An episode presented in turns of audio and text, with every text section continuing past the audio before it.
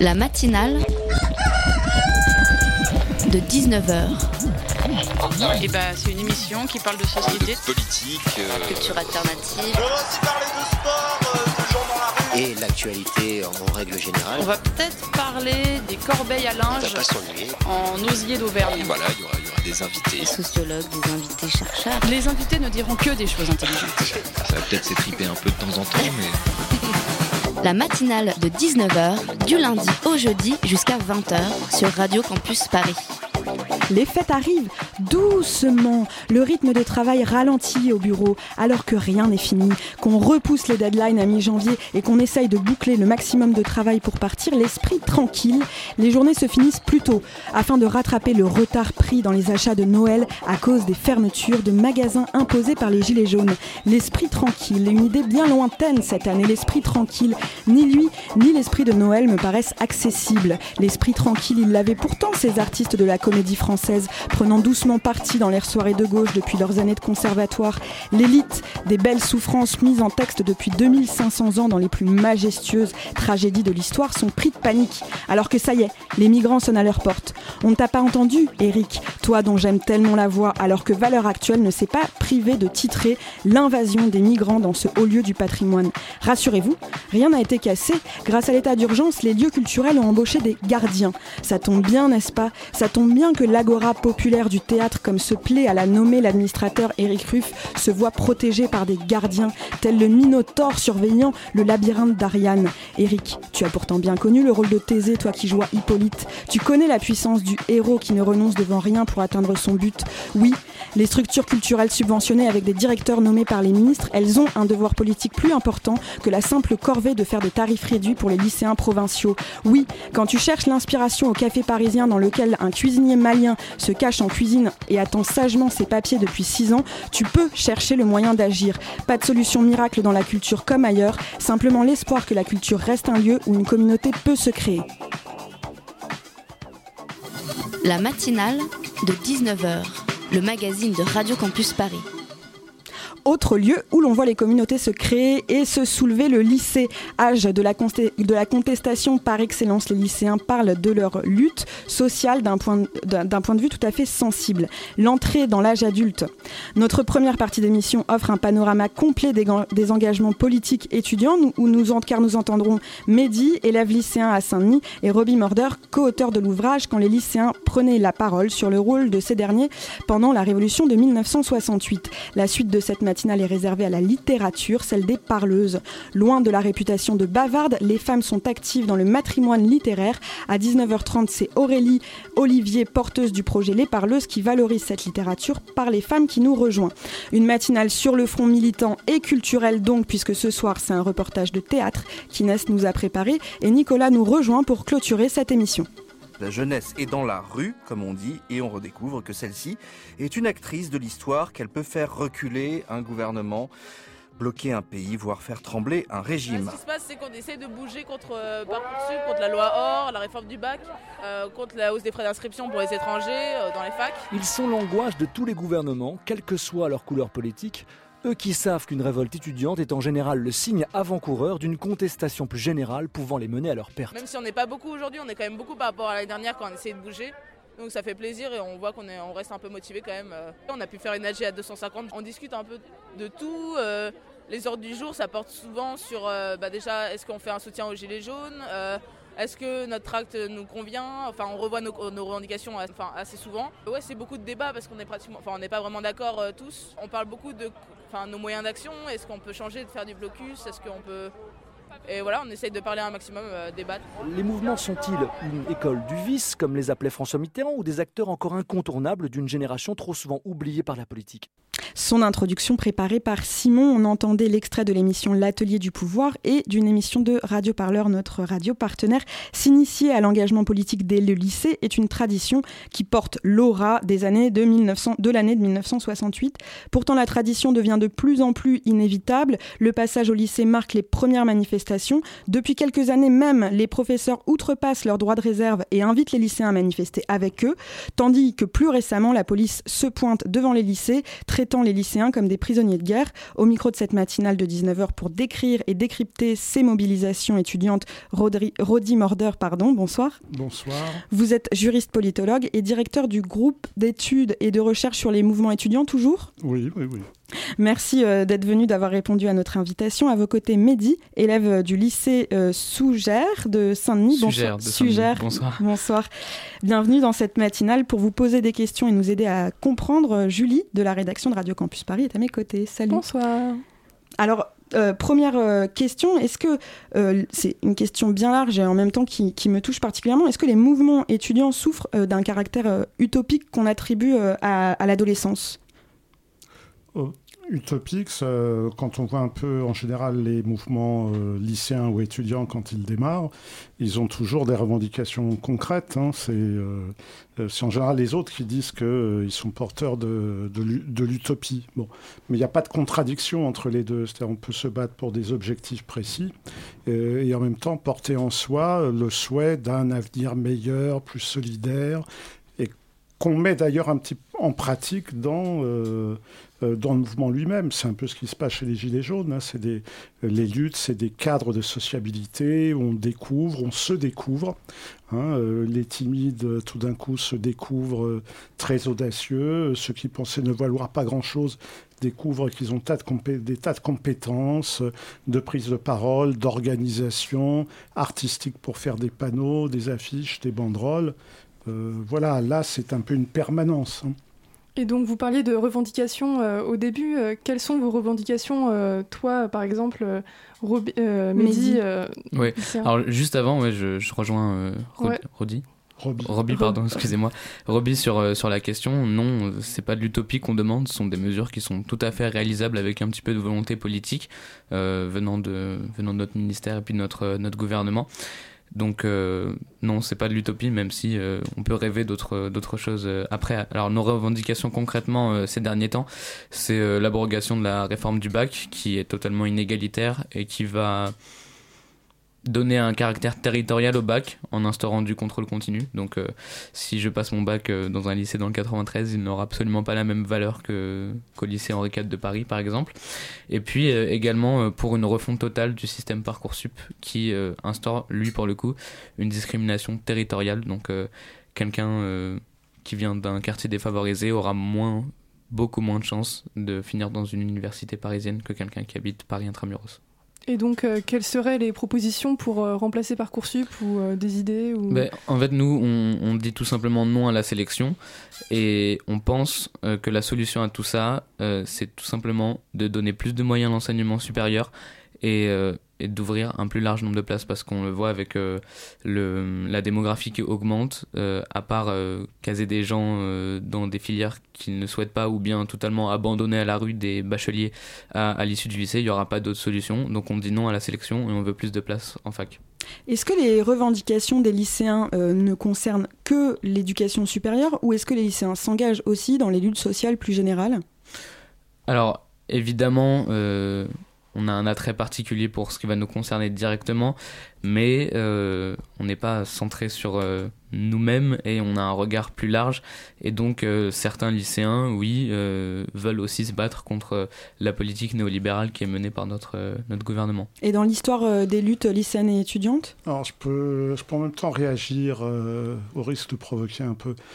si on prend, si on se situe dans, dans les premières questions, il euh, n'y a pas opposition entre réforme et révolution. Quand, vous lisez, quand, vous quand on relit euh, les, lycéens prennent la parole, qui est un livre sorti par les comités d'action lycéens euh, juste après 68 sur la base des cahiers de revendication, on, s'aperçoit que c'est très concret.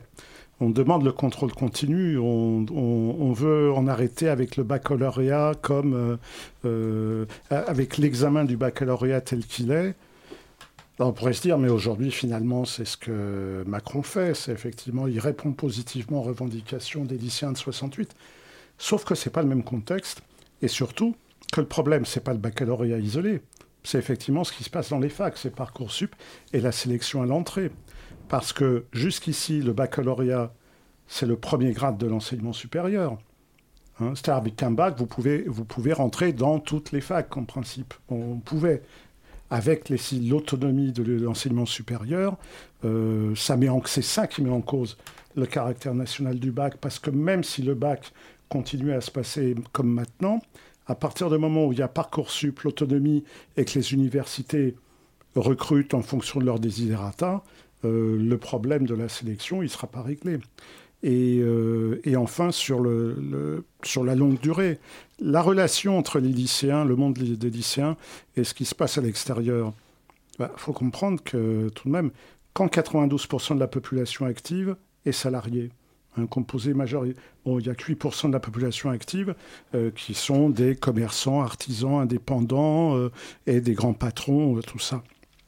Les lycéens, c'est les enfants de, de ces travailleuses et de ces travailleurs. Donc forcément, ils sont en compte. Bon, ils, ont les mêmes revendications, j'avais dit, que euh, bah, les lycéens, c'est aussi un petit peu, quand on voit la cartographie de la mobilisation aujourd'hui, c'est les enfants des Gilets jaunes. Alors justement, je rebondis sur euh, cet intérêt. Euh, est-ce qu'il y a un rapport entre, dans quelle mesure il y a un rapport entre l'engagement des lycéens, leurs revendications et le statut, les statuts sociaux divers de, de leurs parents? Eh bien, c'est que c'est pas simplement les statuts des parents. Il y a l'origine, il y a le devenir. Quand les lycéens disent aujourd'hui on s'inquiète de l'emploi, il faut, qu'on ait un diplôme qui vaille quelque chose. Ça exprime bien le fait que euh, l'emploi, euh, bah, aujourd'hui, c'est pas facile, pas facile d'y accéder. Et euh, ce qui, dans les années 60, parce que je n'ai pas fait que sur 68, le livre porte sur les années 68, grosso modo jusqu'à la fin des années, jusqu'à 1979, hein. euh, avec les grèves de la Seine-Saint-Denis, justement, qui marquent un tournant de, type plus revendicatif hein, du mouvement lycéen. Donc, en fait, l'avenir des jeunes, pour leur grande part, c'est de faire partie du salariat. Et c'est pour ça qu'il y en avait qui se moquaient, oh, si jeune, à 16 ans, ils, se mobilisent pour les retraites. Euh, bah, c'est normal. C'est leurs parents, c'est leurs grands-parents, et puis c'est eux-mêmes leur propre futur de travailleuses ou de travailleurs. Voilà. Et donc, euh, l'année dernière, au, au, printemps dernier, euh, les lycéens s'organisaient à travers la coordination nationale lycéenne. Où en est-elle en cet hiver alors, euh, au niveau des coordinations, ce que je peux vous dire, c'est que dans le 93, pour ce qui me concerne plus particulièrement, on est en relation avec une vingtaine de, vingtaine de personnes qui représentent chacune un lycée et on essaie de, monter euh, une coordination en 93 pour ensuite euh, remonter une coordination, une coordination nationale et donc pour organiser la lutte et faire ça de manière structurée et ainsi pouvoir mieux montrer nos revendications et mieux et, avoir un, plus grand impact. Alors justement, est-ce que l'expérience de contestation et d'engagement politique, qui parfois est décrédibilisée par les médias ou même euh, les politiques qui n'écoutent pas euh, toujours, est-ce que, est-ce que cette expérience, elle participe à votre formation? Je pense concrètement à la coordination, à la réflexion sur les, sur les ordres du jour de réunion, par exemple, à l'art oratoire. Comment ça se manifeste concrètement? Est-ce que vous avez l'impression d'avoir euh, mûri par cette contestation? À, propos des médias, certes, parfois, euh, les, reportages qu'on perçoit à la télévision ou à la radio sont anglais d'une certaine manière. Et justement, nous, euh, de par nos actions, notre but, c'est de sensibiliser euh, différents journalistes qu'on va être amené à contacter ou qu'on va être amené à rencontrer sur le terrain pour faire, entre guillemets, de la pédagogie, même si c'est peut-être pas le terme, le terme adapté, pour expliquer notre démarche et faire en sorte qu'elle ressorte dans les médias de la manière la plus la plus franche possible et la, comme, comme dans la réalité. Et sur cette question de l'expérience? Sur cette question de l'expérience, euh, c'est pas la question qu'on évoque euh, en majorité dans nos assemblées générales et dans nos réunions, mais euh, certes, ça a quand même un, ça a quand même un, un poids sur, sur les orientations qu'on va prendre.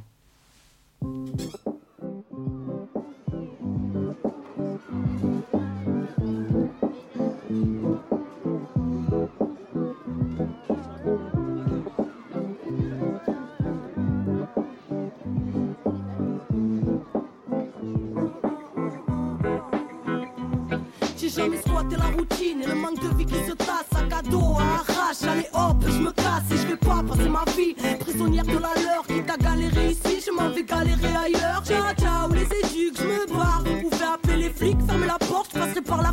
c'est clair. J'ai ma liberté qui m'attend juste devant, je vais pas la faire patienter. 1, 2, 3, Ciao tout le monde. Allez, pas le temps, bon blabla, je suis toujours la seule à partir. Putain, aucun de mes potes n'a jamais été de la partie là où le système en sorcelle. À coup de vibes sorties, pour moi un enclos est fait pour essayer d'en sortir, alors je me barre. Besoin d'aller respirer autre part. Ici on veut me dresser, me faire avancer au pas. Moi j'ai besoin de liberté, de vibrer dans son aura. Les flics au cul, je les dire la petite en aura. Barre. Je m'en vais respirer autre part. Je me barre, tcha tcha, le foyer, je me barre. Je m'en vais respirer autre part. Toujours en train d'improviser à chacune de mes courses dans les bras de la liberté. Un tas de contrôleurs à mes trousses portés par le vent. Allez dire aux uniformes sur les nerfs qu'ils ne m'attraperont même pas je dors connecté à mon intuition, j'ai rien à craindre. Percé par le champ de la lune, la chance dans les mains libres, enfant de la rue. Loin du monde des adultes, illogiques et rigides, fugitifs de leur enclos, n'a qu'un flic et vigile. C'est peut-être con, mais c'est ainsi. J'insiste, vos lois sont immorales, ma délinquance a des principes, alors laissez-moi en paix. Vous pouvez toujours attendre si vous voulez voir en paix. Plutôt une balle dans la tempe, enivrée. Où mon cœur me porte, je m'en irai. Moi je suis faite pour vivre entre les mailles de vos filets. Foyer, je me barre. Je m'en vais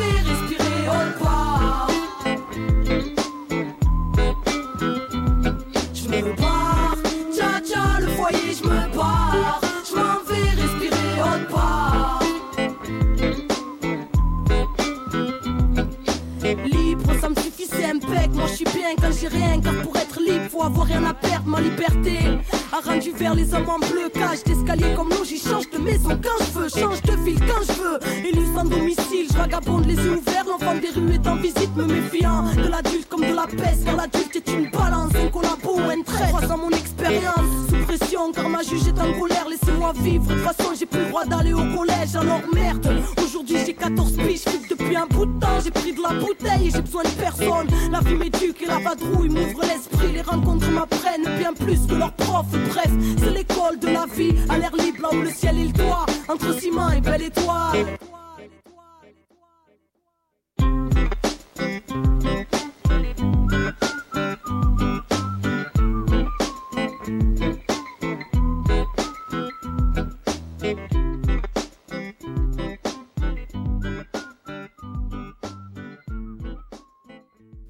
19h18, on écoute avec nostalgie la playlist de mes premiers engagements lycéens. C'était Je me barre de Kenya Arcana.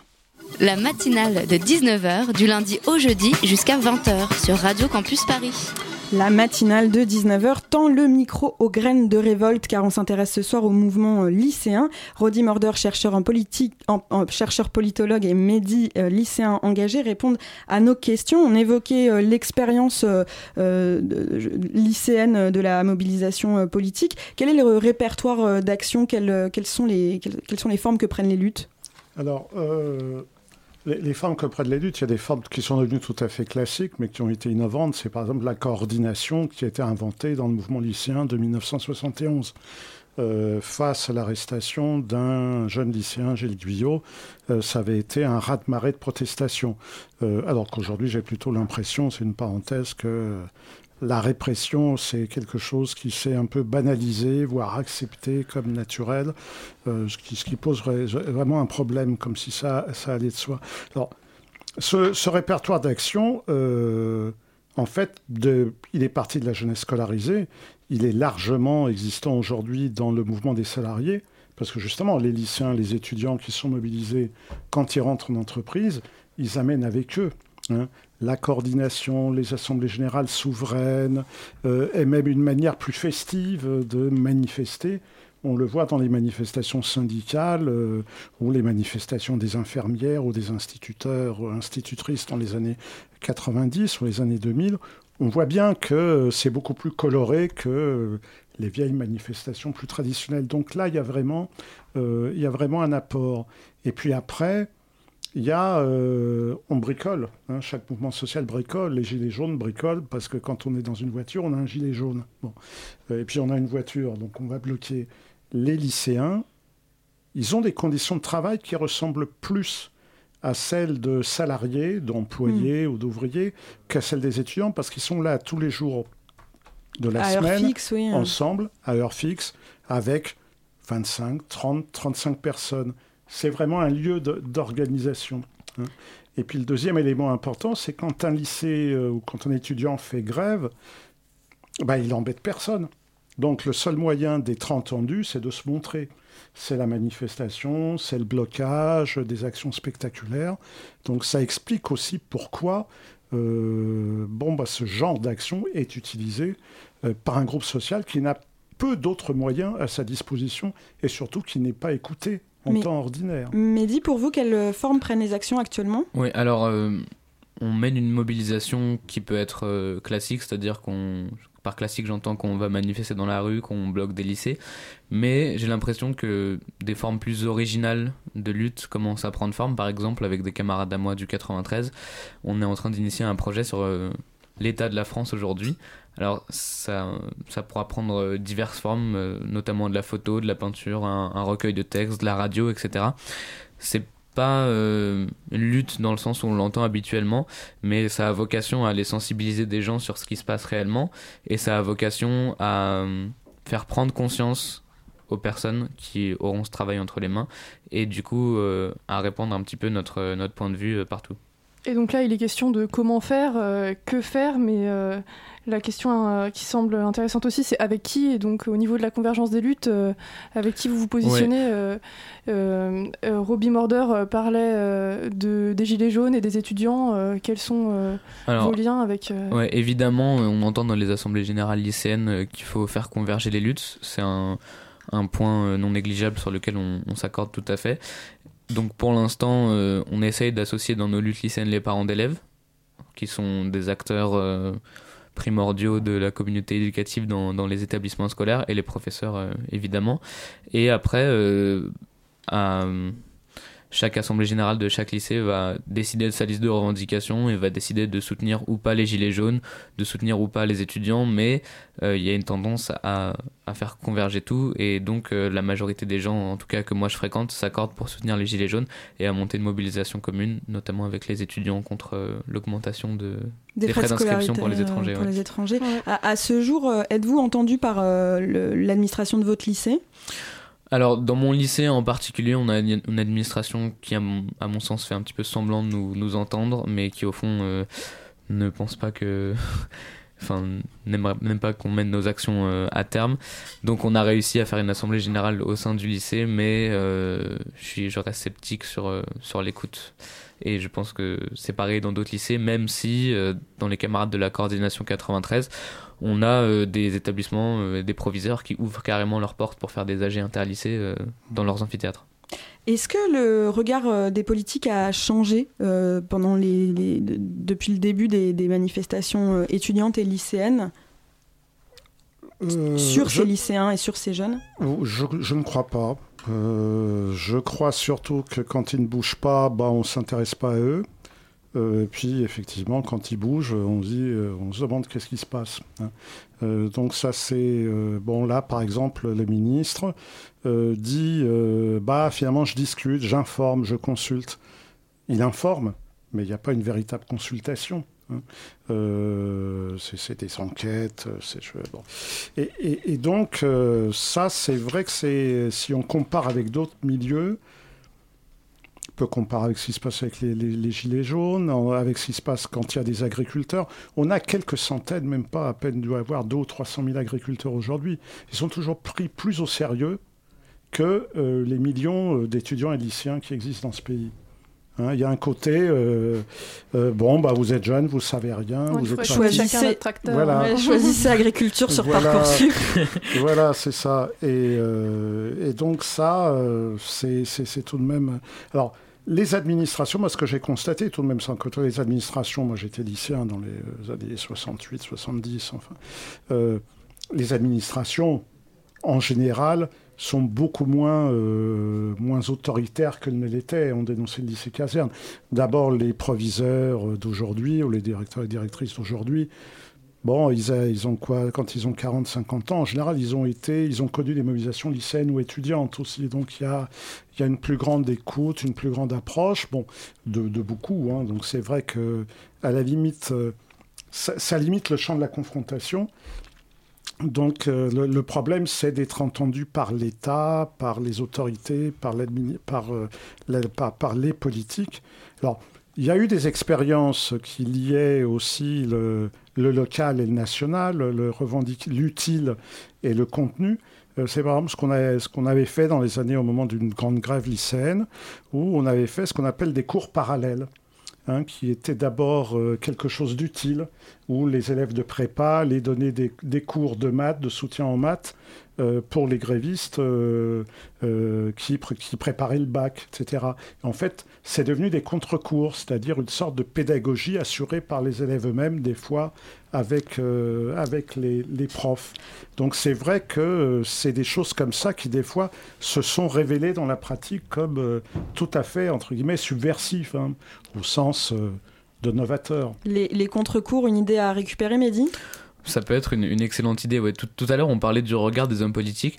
Moi, je pense profondément que notre ministre euh, Jean-Michel Blanquer, il est là euh, dans l'idée. Euh, dans l'idée d'instaurer ce, ce, pas de vague qui a été qui a été sorti par les profs donc le hashtag pas de vague il est là pour pour faire ses pour faire ses réformes pour mener à terme toutes ces idées saugrenues euh, et, en fait euh, ne pas prendre en compte euh, la contestation parce qu'il est là pour aller d'un point A à un point B et, il compte bien arriver à ce point B, mais nous, on compte bien ne pas le laisser y arriver.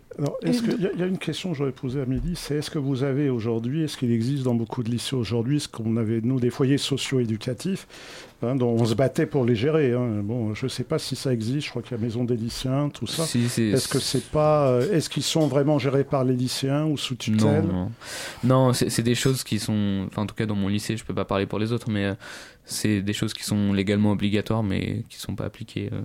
Alors, c'est des, des, foyers, il me semble, dans, les, dans mes dernières années lycée, où il faut cotiser pour aller pouvoir participer à des activités. Non, dans notre lycée, c'est une politique plus ouverte, c'est-à-dire que c'est ouvert à tout le monde, mais à, ceux qui cotisent pas. Mais comme euh, le foyer ne fait rien, la question ne se pose pas. au printemps dernier, les étudiants et les lycéens se révoltaient déjà contre Parcoursup et on pouvait entendre des réflexions comme quoi c'était en lien avec le printemps, le printemps réveillait. Nous sommes en hiver et il y a déjà des manifestations. Euh, est-ce significatif d'un changement, d'une évolution dans la lutte lycéenne? Est-ce que vous attendez les... Est-ce que vous n'attendez plus les beaux jours et c'est bon signe euh, de, voir les lycéens se... Je m'adresse à vous. oui, euh, ça fait longtemps. Je veux dire, quand j'ai parlé de 79, le tournant de 79, c'est que jusque-là, on avait des grèves printanières qu'on appelait les grèves ras-le-bol. Hein. C'était plus, euh, faut changer la vie. Il y a des revendications, bien sûr. Et à partir de 79, on a un tournant où on va avoir d'ailleurs beaucoup de grèves d'automne, de rentrée, sur les conditions de travail et de, vie au lycée même. Et euh, c'est d'ailleurs le, mouvement contre la réforme de Vaquet, euh, c'était en 86. Il y, avait il y avait eu quelque chose sur la sécurité et le budget en 1989 ou 1990. Donc on a eu beaucoup de choses comme ça sur, les, conditions de rentrée.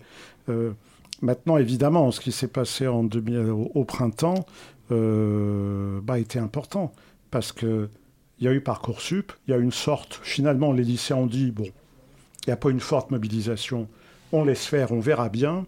Bon, la leçon, elle est là, hein. on a vu le bilan de Parcoursup, et, euh, et, ça rentre en conjonction avec la réforme du bac. Euh, vous décriviez un, regard euh, plein de curiosité que les politiques accordent euh, aux contestations lycéennes. Est-ce qu'il y a des contestations et des actions qui ont abouti sur des décisions politiques dans l'histoire de France? Oui, bah d'abord 68, hein, les, délégués d'élèves dans les conseils de classe, au conseil d'administration, les foyers socio-éducatifs. Bon, évidemment, faut s'en saisir. Hein, il y a eu des droits nouveaux. en 1989 ou 90, ça a été euh, la mise en place de structures de représentation avec un certain nombre de droits codifiés pour les lycéens. Mais évidemment, il faut jamais laisser les droits s'endormir hein, et ne sus que si l'on ne s'en sert pas. Et justement, sur ces, sur ces actions qui portent leurs fruits, qu'est-ce qu'on peut vous souhaiter, Mehdi, euh, pour l'avenir? Euh, euh, souhaiter au mouvement Souhaiter au mouvement, souhaiter aux lycéens? Eh ben, je pense que la lutte ne va pas s'arrêter là et qu'on va tenter par tous les moyens de la, de la faire aboutir et que nos revendications soient entendues au niveau national. On, retient... qu'on peut lui sauter. on retiendra aussi que observer les formes de manifestation de nos lycéens, c'est connaître les manifestations des futurs salariés. Merci à vous deux de nous avoir rendu visite au micro de la matinale de 19h. C'est avec intérêt que nous avons pu prendre le temps de réfléchir à la réalité de la mobilisation des lycéens et des étudiants. shiny jealousy envy waits behind him. Her fiery green gown sneers at the grassy ground. Blue are the life-giving waters taken for granted. They quietly understand. Once happy turquoise armies lay opposite ready, but wonder why the fight is on. But they're all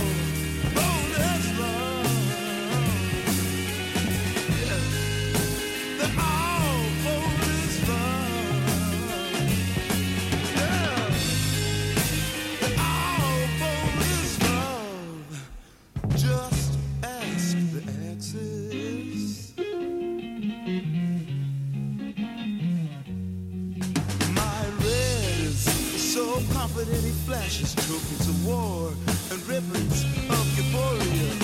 Orange is young, full of daring, but very unsteady for the first go round. My yellow in this case is not so mellow. In fact, I'm trying to say it's fighting like me. And all of these emotions of mine keep tolling me from giving my life to a rainbow like you. But I'm a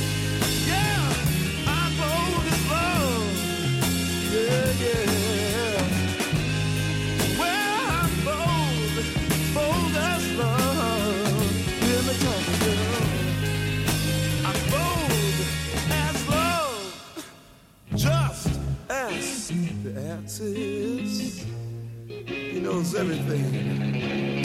Yeah, yeah.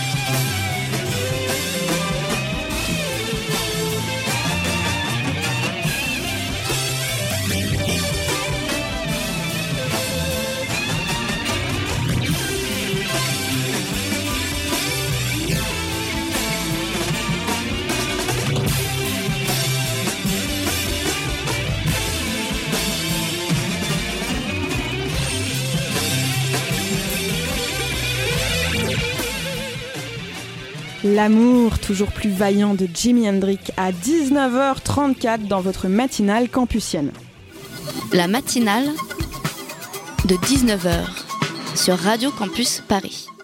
La rédaction est sur tous les fronts et jusqu'au banc confortable des théâtres parisiens. Suite à la venue de l'équipe Inès, euh, s'est rendue lundi au théâtre Dunois pour assister à la représentation de la pièce J'ai écrit une chanson pour MacGyver.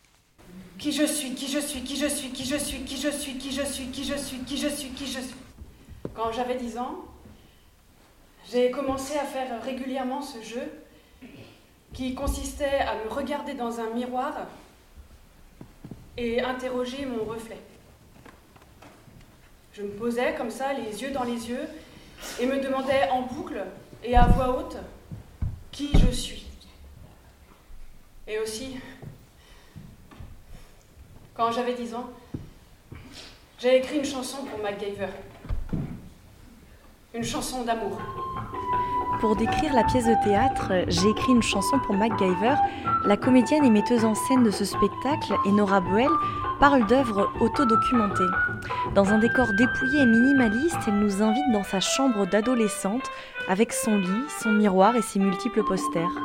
Pendant une heure, elle déroule la pelote de son adolescence avec toutes les références culturelles des années 80-90 qui y sont associées, à commencer par la série MacGyver ou encore Beverly Hills, les films Flashdance et Thelma et ainsi que ses acteurs fétiches comme River Phoenix, Johnny Depp et Leonardo DiCaprio. MacGyver. Alors, MacGyver, pour ceux qui ne connaissent pas, c'est le héros d'une série télévisée américaine de 139 épisodes, répartis en 7 saisons, réalisées entre 1985 et 1992. En France, le premier épisode de MacGyver a été diffusé le dimanche 4 janvier 1987. J'ai dû voir tous les épisodes de MacGyver. Je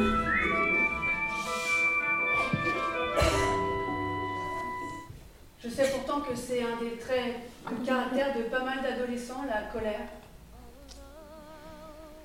Moi, j'ai dû râler un peu contre les parents, claquer quelques portes, mais rien de bien méchant. Par contre, ma mère et ma soeur s'engueulaient souvent. Alors, dans ces moments-là, je montais dans ma chambre, je fermais la porte à clé, je mettais la musique à fond et je rentrais dans moi.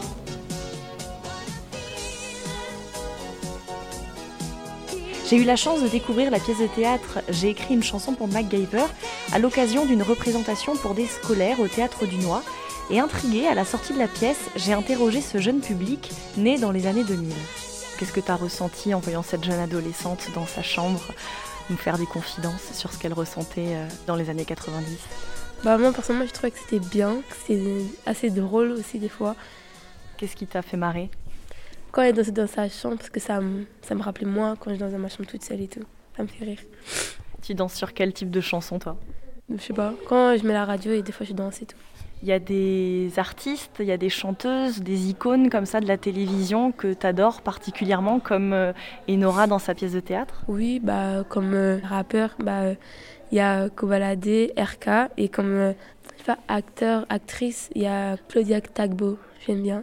Les personnes euh, dont parlait Enora dans la pièce, MacGyver par exemple, c'était des choses dont tu avais déjà entendu parler avant ou tu as découvert tout là pendant le spectacle? J'ai découvert tout là. Et t'étais pas trop perdu par rapport à ces références-là? Parce que ça date des années 90 T'étais sans doute pas née dans les années 90 Non, non j'étais pas née mais je comprenais un peu parce qu'elle expliquait bien et tout. Et toi, euh, du coup, est-ce que les références qu'elle faisait te parlaient? Alors euh, moi, je le seul acteur que je connaissais, c'était MacGyver, parce que mes parents en parlaient euh, souvent, enfin, voilà, en, rapport avec mon père qui euh, fait du bricolage des fois. Et alors, qu'est-ce que tu as pensé de cette pièce de théâtre, Romain? Ça m'a beaucoup plu, parce que euh, j'ai essayé de me projeter par rapport à mon adolescence, mais bon, après, c'était pas les, les, mêmes choses, parce que Enora, qui est l'actrice de cette pièce, a passé son adolescence dans les années 90, du coup, c'est pas pareil, hein. Mais euh, qu'est-ce que ça change justement? Ben déjà, euh, moi j'avais pas de poster, hein. enfin j'ai pas de poster, je veux dire, et euh, j'ai, je me sentais pas constamment jugée comme ça, enfin, cherchais pas à être populaire, enfin, c'était pas pareil, mais bon, c'est ça, ça fait drôle de voir le point de vue d'une ancienne adolescente. Mhm. Alors certes, ce retour à la fin du XXe siècle suscite la nostalgie de certains et l'amusement des autres, mais la force du spectacle d'Enora Buell tient au fait qu'elle réussit à faire pénétrer des jeunes garçons dans la chambre d'une jeune fille, et surtout qu'elle parvient à donner à voir ce qu'il y a d'universel et d'atemporel dans les turbulences que l'on traverse pendant l'adolescence. Une œuvre que nous avons aimée, comme vous l'avez compris. La pièce de théâtre J'ai écrit une chanson pour MacGyver se joue jusque demain au théâtre du Noix. Ensuite, le, le, joli collectif poursuit sa tournée en 2019. Pour trouver les infos, vous filez sur leur site lejolicollectif.com. La matinale de 19h sur Radio Campus Paris. Les questions culture continuent dans notre matinale de ce soir. Pour ça, j'accueille Aurélie Olivier. Bonsoir. Bonsoir. Alors, vous êtes porteuse du projet euh, Les Parleuses. Euh, présidente de l'association littérature, etc. ouais, directrice littérature, etc. C'est ça. Et en ce moment, euh, vous euh, montez un financement participatif sur Ulule, justement en lien avec ce, projet euh, les, Parleuses. Avant de commencer sur la thématique matriarcale de la diffusion littéraire que vous défendez, est-ce que vous pouvez nous parler du choix de financement participatif Vos séances futures se construisent sur des ateliers? Est-ce que vous aviez envisagé, par exemple, de faire payer les participants et pourquoi ne pas avoir choisi cette option, mais plutôt de le financer euh, en amont via un financement participatif? En fait, tout ce l'association littérature, etc. existe depuis 2013 et tout ce qu'on a proposé jusqu'à maintenant est gratuit avec l'idée assez simple de, proposer quelque chose de qui soit le plus ouvert possible, le plus accessible possible. En gros, l'idée c'est que les gens qui pourraient payer payent et puis euh, ceux qui pour qui ce serait plus compliqué, en fait, peuvent complètement euh, profiter de, de ce qu'on propose, sachant qu'un des buts de littérature, etc., c'est de faire circuler la littérature euh, le plus largement possible. Alors juste, justement, jusqu'alors, euh, plusieurs actions ont été menées depuis 2013. Est-ce que vous pouvez nous en parler et nous dire comment a émergé le projet Les Parleuses en particulier? Ouais, alors en fait, nous, jusqu'à maintenant, on, organisait euh, à Lille et dans la région euh, Hauts-de-France un festival de littérature. Le dernier, c'était littérature euh, puissance, etc. Et on est plutôt sur de la littérature contemporaine, voire ultra contemporaine, avec des invitations d'auteurs. Et donc on a mené sept éditions de ce festival jusqu'à maintenant, qui est thématique à chaque fois et basé surtout sur de la littérature contemporaine. Euh, française ou francophone ou internationale. Et euh, en fait, euh, au fur et à mesure de ces festivals, on s'est, enfin nécessairement en fait, le présent dialogue toujours avec ce qui, avec notre héritage. Et quand on a commencé à regarder notre héritage et notamment les livres de littérature, comment la littérature nous avait été enseignée, alors que la programmation contemporaine est à minima paritaire dans le festival qu'on organise, en revanche, l'histoire de la littérature qui nous a été léguée concerne majoritairement l'écriture masculine. Donc, qu'est-ce qu'on fait avec ça? Comment on fait? Et est-ce que vraiment il y avait que des hommes qui écrivaient? Alors cette euh, question euh, du féminisme, elle n'était pas euh, à l'origine dans votre association, elle est venue via ce constat. En fait, la programmation, elle a toujours été paritaire à minimum, enfin de manière, enfin c'est comme une évidence en fait. Et, et le, enfin, j'ai envie de dire de la même manière, le, festival n'est pas sexiste, donc est féministe. Mais ce qui est nouveau finalement, c'est le besoin, le désir de se retourner sur le passé et de voir, de, de revenir en fait sur l'histoire de la littérature. Quelle méthode vous avez utilisée du coup pour récolter les ouvrages d'autrices du passé c'est quand même un travail euh, universitaire euh, conséquent. Comment ont été menées les étapes de ce projet? Ouais, alors en fait, le projet, vraiment, chaque séance se constitue au fur et à mesure en fonction des lieux où on intervient. Après, euh, même si les autrices décédées ou, du coup, faisant partie de l'histoire de la littérature ne sont pas invitées au festival. En fait, elles étaient déjà là dans les lectures. C'est juste qu'elles ne sont pas légitimées par les autorités, à savoir ou moins légitimées ou invisibilisées ou euh, mises dans la réserve des Indiens et qui fait qu'elles sont moins visibles. Mais en tout cas, personnellement, en fait, ça fait des années que je lis des autrices et il y, en a plein. Par exemple, si on réfléchit à un siècle classique comme euh, le XVIIe en littérature, est-ce qu'il y a une, une, autrice qui, qui, vous vient en tête? Euh, le 17e, là, tout de suite, je crois que c'est une Alors, Peut-être on se garde les découvertes pour après notre petite pause de musique.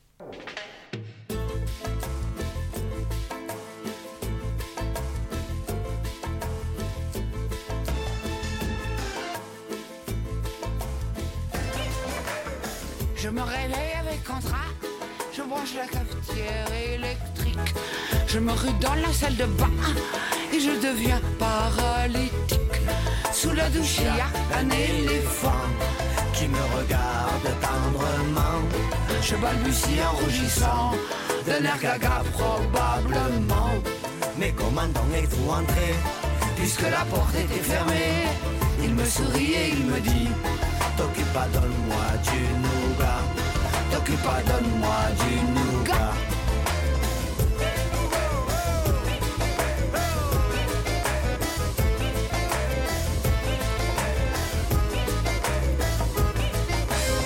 Je bondis sur le téléphone. Je fais le 17 et je donne. J'habite au 1 de la rue d'Idouche. Y a un éléphant dans ma douche. Le flic me dit, vas-y toi-même, ça résoudra tous tes problèmes. Déboussolé, je redéboule, là où j'ai laissé ce ma boule. La douche est vide, il est parti, le voilà couché dans mon lit. Il me regarde et il me dit, écoute-toi, donne-moi du nougat. Écoute-toi, donne-moi du nougat.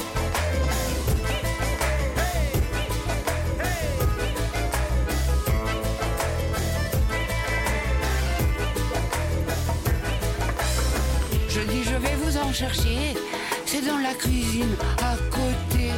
J'y vais et puis je change de cap, j'enfile un manteau et une cape. Pour recouvrir ma nudité, et je m'enfuis dans l'escalier. Je traverse la ville à pied, en cavalant comme une damnée. J'arrive enfin chez un copain, qui va m'accueillir dans son sein. Il ouvre la porte et il me dit Assieds-toi, donne-moi du nougat. Assieds-toi, donne-moi du nougat.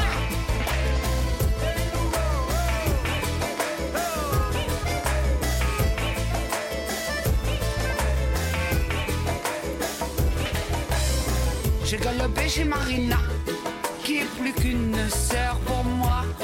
Elle m'a tout de suite donné à boire. Je lui ai raconté l'histoire. Elle a dit alors, t'as fait quoi? Je lui ai. Là-dessus, je vais me faire un pétard et partir pour monter les marches. Elle me fait, je viens avec toi. Moi aussi, je veux du nougat. Moi aussi, je veux du nougat. Moi aussi, je veux du nougat. Moi aussi, je veux du nougat. Moi aussi, je veux du nougat.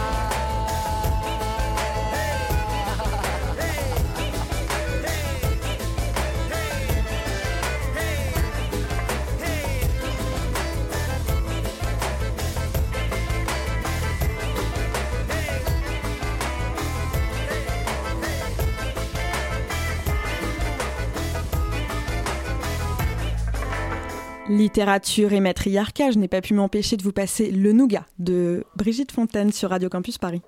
La matinale de 19h du lundi au jeudi jusqu'à 20h sur Radio Campus Paris. Aurélie, Olivier nous parle littérature et matriarcat et vous nous vouliez commencer par nous parler d'un ouvrage en particulier qui vous a aidé dans, dans la constitution du, de, du programme euh, des parleuses. Enfin, un des ouvrages, et en fait notamment pour cette colle de devoir euh, répondre et donner tout de suite un nom d'autrice du XVIIe siècle. Donc j'ai repris un, titre qui s'appelle Caché par la forêt, qui a été euh, écrit par Éric Dussert, qui a eu une démarche intéressante parce qu'en 2013, il a commencé par euh, écrire un, un, un, livre qui s'appelait Une forêt cachée, dans lequel il faisait 105 56 portraits d'auteurs, euh, on va dire, minorisés, et seulement 17 étaient des femmes. Et cette année, il ressort, donc 5 ans plus tard, il ressort un, livre où, pour le coup, là, il y a eu tout un travail d'excavation euh, de ces autrices, et il y a 138 femmes de lettres dans le livre. Et malgré ce travail, en fait, il y a quand même un problème de mémoire et de traces, et c'est un peu aussi euh, tout ce qui est En, tout cas, ça dit la nécessité de, revisiter, euh, voire de réviser l'histoire de la littérature. Grâce à son travail, du coup, en termes de XVIIe siècle précisément, sachant que c'était pas nécessairement euh, un, siècle très favorable euh, aux autrices, ou en tout cas à la visibilisation des autrices, il cite Margaret Cavendish et Madame de Gomez.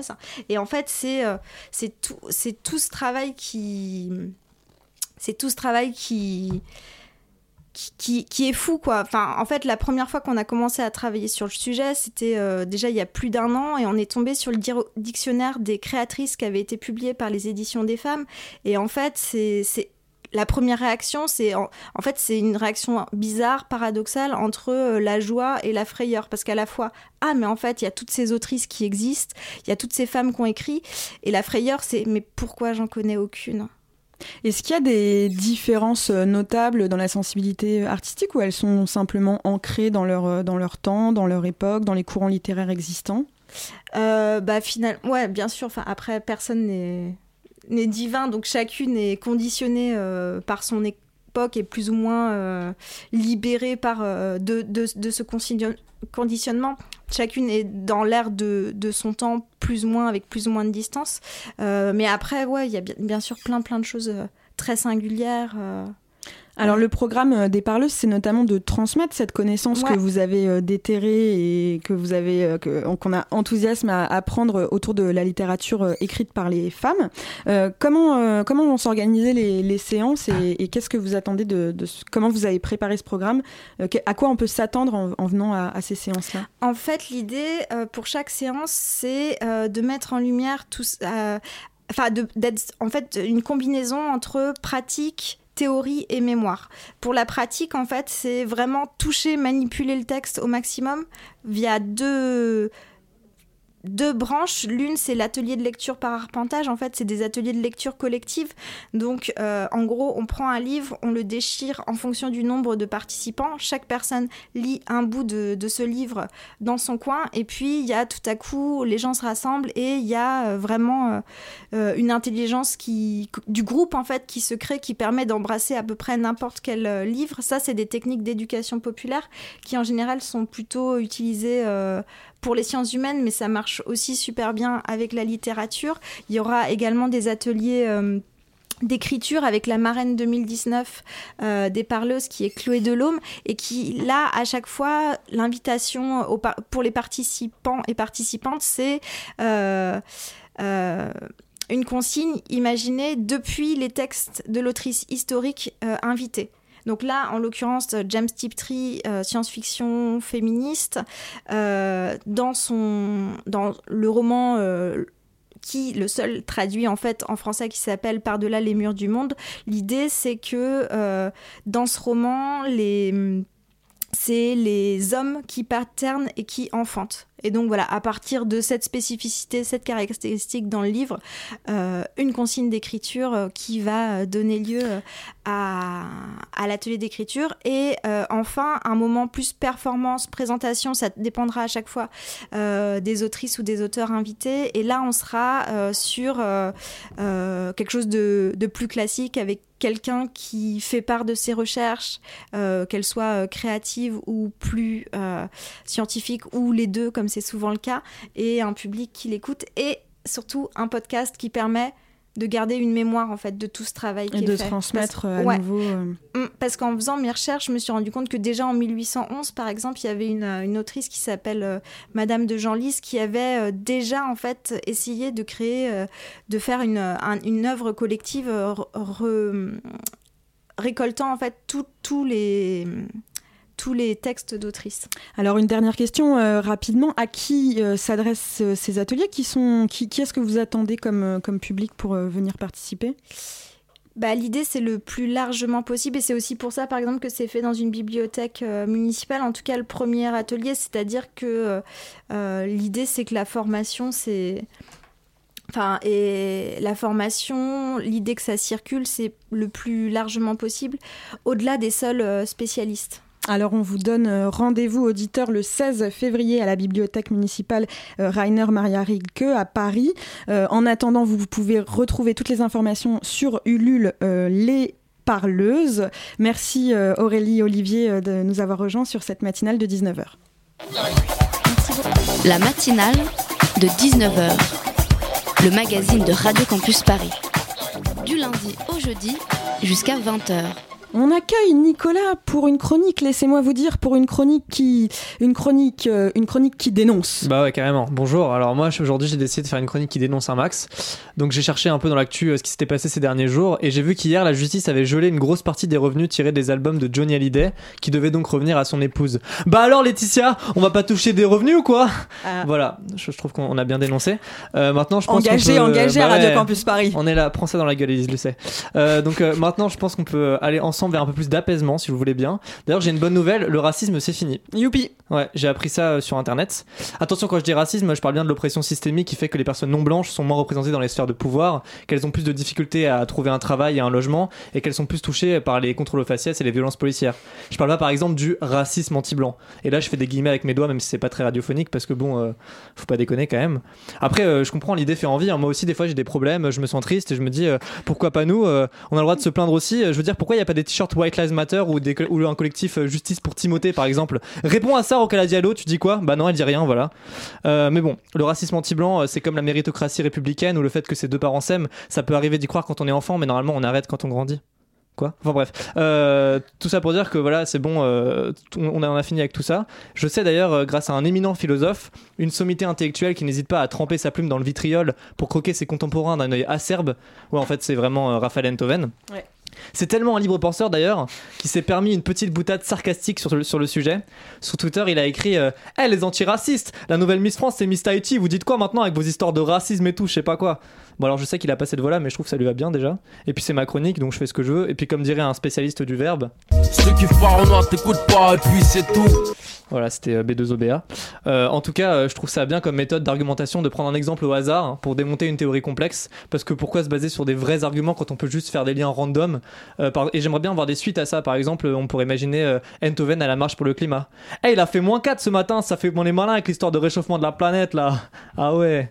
Ou encore Rafifou versus les féministes. Et même que hier, j'ai lavé mes slips tout seul, mon gars. Ça fait moins les ouf avec la charge mentale, je sais pas quoi. Mais Raphaël, c'est normal parce qu'en en fait, tu vis seul. Et c'est là qu'on se rend compte de l'immense solitude du gars. Il est là avec ses petits points à batailler jour et nuit en quête d'un peu d'attention. Il interpelle toujours les mêmes personnes, souvent des femmes d'ailleurs, mais en fait il a juste besoin d'un peu de considération. Oserais-je dire même d'un peu de tendresse c'est pourquoi je lance l'opération Un câlin pour un ouin ouin, pour donner un peu d'amour à ces petits êtres fragiles qui tentent désespérément de coller à l'image du mal alpha en s'engageant dans des débats stériles sur Twitter. À tous ces hommes qui pensent que leur disgracieux appareil génital est un cadeau du ciel et mérite d'être vu par tous leurs contacts. À tous ces mâles qui placent leur virilité et leur orgueil dans leurs testicules et à qui une pichenette bien placée rappelle à quel point cette construction est fragile, j'aimerais dire C'est pas de ta faute, bonhomme. C'est pas de ta faute. Non, je te jure. C'est pas de ta faute. Mais arrête d'envoyer des dick pics non désirés, vraiment, ça, ça a jamais marché. Ouais, c'est gênant les dick pics non désirés. Merci euh, Nicolas. Le racisme anti-blanc, c'est comme le Père Noël, ça n'existe pas. Merci encore Nicolas pour ta chronique et merci à tous ceux qui donneront des câlins au ouin ouin pour les fêtes de Noël. Des fêtes de Noël, je vous en souhaite de très bonnes car c'est ma dernière matinale de 2019, Allez. de 2018. On se retrouve euh, en 2019 pour cette matinale. Je remercie Julie qui est venue m'aider à la co-interview de cette première partie. Je remercie également Antonin qui a réalisé cette euh, matinale. Avant de vous quitter, on m'annonce qu'Extérieur Nuit est prêt pour une passerelle. Oui, une passerelle euh, pour vous annoncer un programme plein d'amour, de câlins et de Noël, puisqu'on retombe en enfance. Décidément. On euh, le nouveau Mowgli et le nouveau Spider-Man. Vous allez défoncer le nouveau Je pense que, euh, vu que les bandes annonces sont en VF, je pense que ça veut pas, c'est pas bon signe. Mais alors du coup, où est la tendresse? La tendresse, elle arrive plus tard avec les films d'auteur, parce qu'on va vous parler du dernier Hong Sang-soo, Grâce. On vous parlera aussi d'un super documentaire, L'œil du tigre, de Raphaël Pfeiffer, mais aussi du dernier film de Mia Hansen Love, Maya. À tout de suite, restez bien branchés sur euh, Radio Campus Paris. Vous retrouvez le podcast en ligne tout bientôt sur radiocampusparis.org. C'est Bettina et Simon qui ont préparé cette émission à la coordination et je vous souhaite une très bonne soirée.